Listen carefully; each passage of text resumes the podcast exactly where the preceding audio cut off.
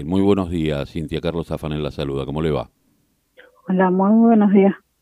Eh, bueno, Acá andamos. Eh, sí, me imagino, eh, con la angustia de que la justicia, eh, cuando la justicia llega tarde ya no es justicia, pero cuando ni siquiera se busca y usted dice que está frenada, ¿por qué dice que está frenada esta causa? Yo digo que está frenada porque hasta el día de hoy no hay nada. Las cámaras nunca las pusieron, nunca hicieron nada, entonces la, la causa quedó en la nada. Acá lo único que quedamos esperando son soy yo y mis hijos esperando por la justicia de su hermano.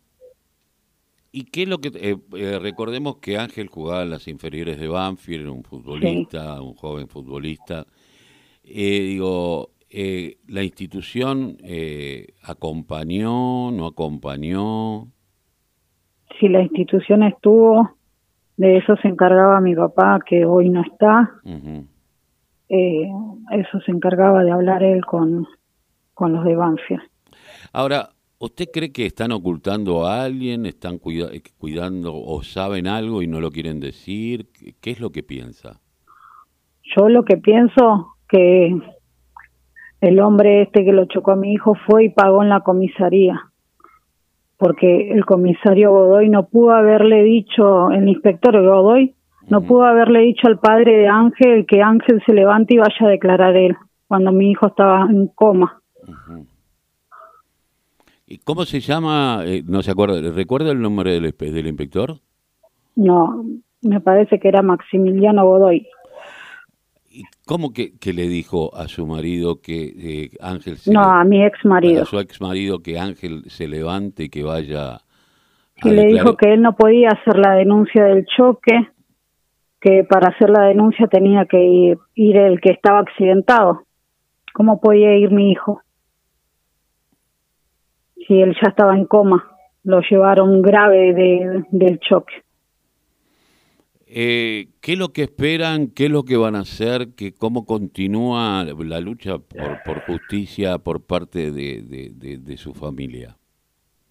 Y nosotros estamos esperando que la causa avance o una respuesta. Y si no tenemos respuesta, no sé qué es lo que voy a hacer, porque yo ya, yo ya no doy más. Es, es algo que te levanta todos los días y ver que falta uno Ujú. Y tenés que hacer fuerza y ponerte el llanto adentro porque tenés más chicos para seguir. Sí, que esto no, no se cierra nunca, esa la, la sensación de bueno de darle un cierre, de darle un- una cuestión de justicia y esta justicia que también tendría que investigar a, a la comisaría. ¿Qué comisaría era? No sé, ¿no la recuerda? Eh, la de la Noria, la décima me parece que es. La de Puente de la Noria. la de Puente La Noria.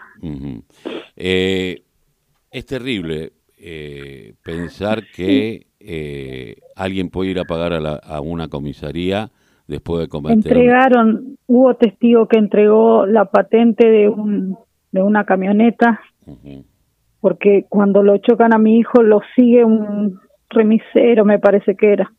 Lo sigue, hay una patente entregada, pero no hay testigos que digan que fue esa la camioneta. Pero por lo menos era una punta como para empezar a investigar. Porque Él dice que no hay cómo, cómo hacerle cargo. Bueno, esperemos que usted te- tiene tiene abogados. Sí, tengo un abogado que hasta el día de hoy le mandé mensaje en diciembre avisándole que mi papá falleció y que había cambiado el número de teléfono, hasta ahora no me contesta. O sea que encima están sin abogados, porque No, hecho- encima el abogado ni, ni siquiera se presenta, nada, así que estamos sin nada. bueno, esperemos que, que, que- que se pueda hacer justicia. Vamos a ver si podemos continuar con este tema. ¿En qué en qué fiscalía está o en qué juzgado? En la UFI número 10, Loma de Zamora. Vamos a ver si podemos hablar eh, eh, con alguien de la UFI para que a ver qué es lo que está pasando con esta causa en la cual también tiene un oficial de la policía diciéndole que no puede hacer la denuncia, eh, que es como si hubiera un, un choque y en vez de haberse tenido en coma eh, se murió alguien que tiene que ir a declarar quién. Yo no puedo hacer la denuncia. Es muy mu- es muy terrible cómo se maneja también la policía en este en estos Mi casos. hijo agona- agonizó cuatro días Él lo chocaron el 24 de enero y el 28 de enero fallece. En todo ese momento ni un policía se acercó. Nadie se acercó al hospital a ver si el nene estaba vivo o estaba muerto. Nunca se acercó nadie. Cintia. Nunca, nunca nos dieron un apoyo. Bueno, esperemos que, que, alguien se, que se espabile y, que empiece a, meter mano eh, en lo que tiene que ver con la justicia. Cintia, le agradecemos mucho, le mandamos un abrazo gigante y toda la solidaridad para con usted y su familia.